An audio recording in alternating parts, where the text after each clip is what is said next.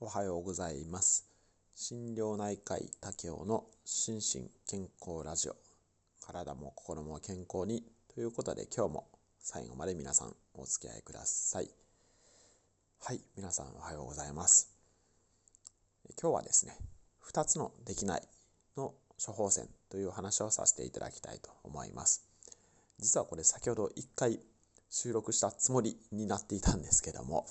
あのうまいこと録音できておりませんで同じ内容を2回目話すことになります、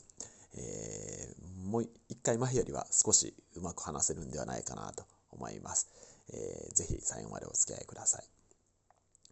え、心療内科の外来にはですね、まあ、日々、え、心身症というストレスのに伴う体の病気ですねの患者さんが来られるわけですけれども、えーまあ、いろんな症状の方が来られます。ただですね、え、実際こう心療内科の外来に来られるぐらい、まあ、症状がひどいとか症状がひどくって、えー、日常生活社会生活に支障をきたしているという方でなくてもですね、まあ、ストレスによって、えー、何らかのこう体の不調ですね、えー、が出てるという方は少なくないと思います。まあ、例えば食欲が出ないとかですね頭が痛いとか吐き気がするとか、まあ、なんとなく息苦しいとかだるいとかですねまあまあいろいろな症状あると思うんですね。で、えー、こういった症状もちろん心療内科の外来に来られる方はあ心理療法とかお薬とかいうことで、えー、一緒に治療していくということになるんですけれども、えー、心療内科の外来に来られていないという方であってもですねやはりまあ、ストレスによって、え、そういう何らかの体の症状が出てるという場合ですね、え、体そういうそういった症状ですね。は体からのある意味こう危険信号だというふうに思っていただきたいんですね。えー、というのはあの、まあ、ストレスっていろいろ、いいストレスもあったりあの良くないストレスもあったりとかですね、まあ、ストレスに対する考え方とかもいろいろありますけれどもいずれにしてもその何らかな過剰なストレスによって体のいろんな症状不調が出ているということであればですね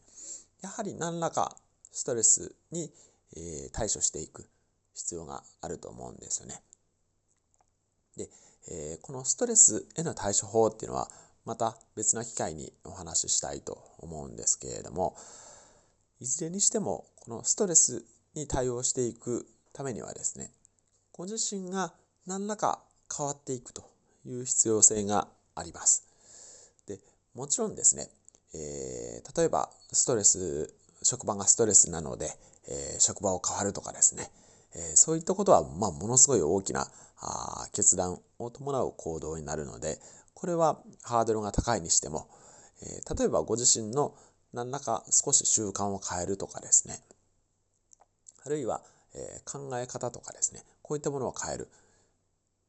といったふうにですね、ご自身が何らか変わっていく必要性があることが多いんですけれども、ただその中でですね、えー、できないっていうことあると思うんですよね。で、実はですね、これ心療内科の治療、心理療法ですけれども、の中でもですね、行動療法っていうのがあるんですね。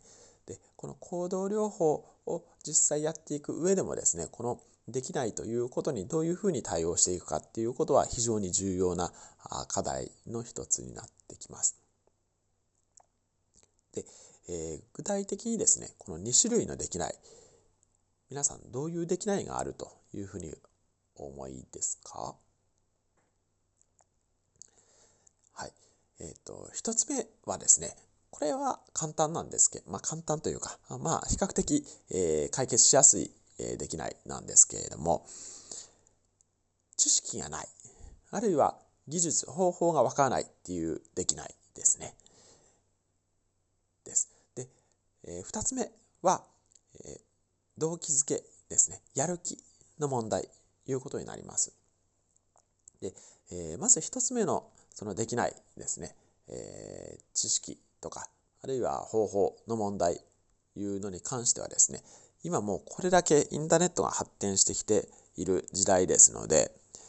少し調べたりとかですね、えー、ググったりすればですね、ある程度、えー、そのできないを解決する方法いうのが出てくるかなと思います。まあ、もちろんですね、それでも、えー、まあ、難しいっていうことはあるかもしれないですけれども、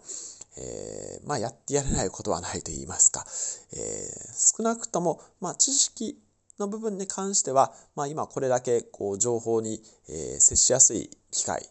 がありますので、えー、調べたら、まあ、ある程度解決しうる、できるようになる可能性はあるんじゃないかなというふうに思います。で、一方でですね、えー、2つ目のできないですね。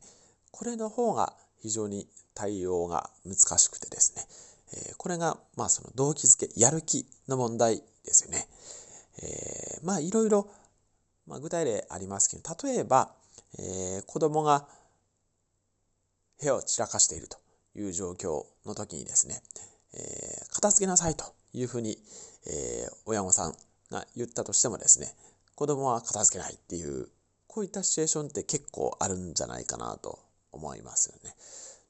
これはですね、まあもちろんお子さんが、えー、片付けをやったことがなくて、やり方がわからないというのであれば、まあ一緒に一回やって示してみるというのは、あ一つ目の対処法として重要だとは思うんですけれども、そうではなくって、まあもちろんやろうと思ったら、片付けはできる。ただ、片付けしないというシチュエーションの場合ですね、これが2つ目のできないということで、えー、やる気、あるいは、まあ、動機づけというふうに言いますけれども、こういった問題による、えー、できないというのが2つ目で、実はこちらの方がですね、難しいというのが、まあ、皆さんよくお分かりかなと思います。で、えー、この2つ目のできないですね、まあ、動機づけに対応しても、対応するようなあの心理療法としてですね、動機づけ面接っていう方法もあったりするんですけれども、あるぐらいで、それぐらいこの動機づけっていうのは難しい部分があります。で、人間誰しもですね、やっぱり現状の方が楽とか、まあ、現在やっていることをそのまま継続したいっていう欲求があのありますので、え、このやっていることを変える、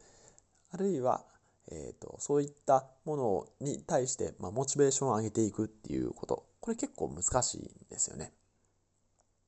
で、え、なおかつですね先ほどの、え、片付けの例のようにですね人から言われたことこういうのを外的動機づけというふうに言いますけれどもこれはあの基本やらないですよね 人間ね。あんまりあの素直でないと言いますか。なのででむしろ大事なのがこの内的な動機づけ。まあ、ご自身が変わらないといけないというふうに思って、えー、何か行動を起こしていくということが、えー、内的な動機づけに、由来するものなんですけれどもこれが重要です。で、えー、この内的な動機づけに関してもですね重要な、えー、指標あのポイントが2つあるんですけれどもこれはちょっとまた、え別な機会にお話しさせていただくことにしてですね、え今日はこの2種類のできないの処方箋ということで、え2種類のできない。1つはその知識とか方法がわからないということ。これに対してはもう、あのそれを提供するあるいは調べるといった解決策があります。で一方で2つ目のできないですね、え意欲とかやる気動機づけ。こういったものに関しては、えー、なかなか難しい部分はあるんですけれども例えば、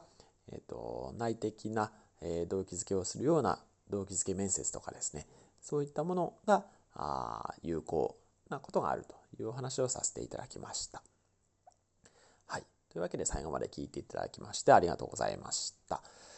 えこの心身健康ラジオではですね、皆さんの、え心身の健康を一緒に考える番組です。えー、もしよろしければフォローとかですね、え、いいねをしていただけたらと思います。あとコメントも募集しておりますので、よろしければコメントもお待ちしております。はい。では最後まで聞いていただいてありがとうございました。今日も体も心も健康にということで、えー、一日、えー、頑張ってまいりましょう。では。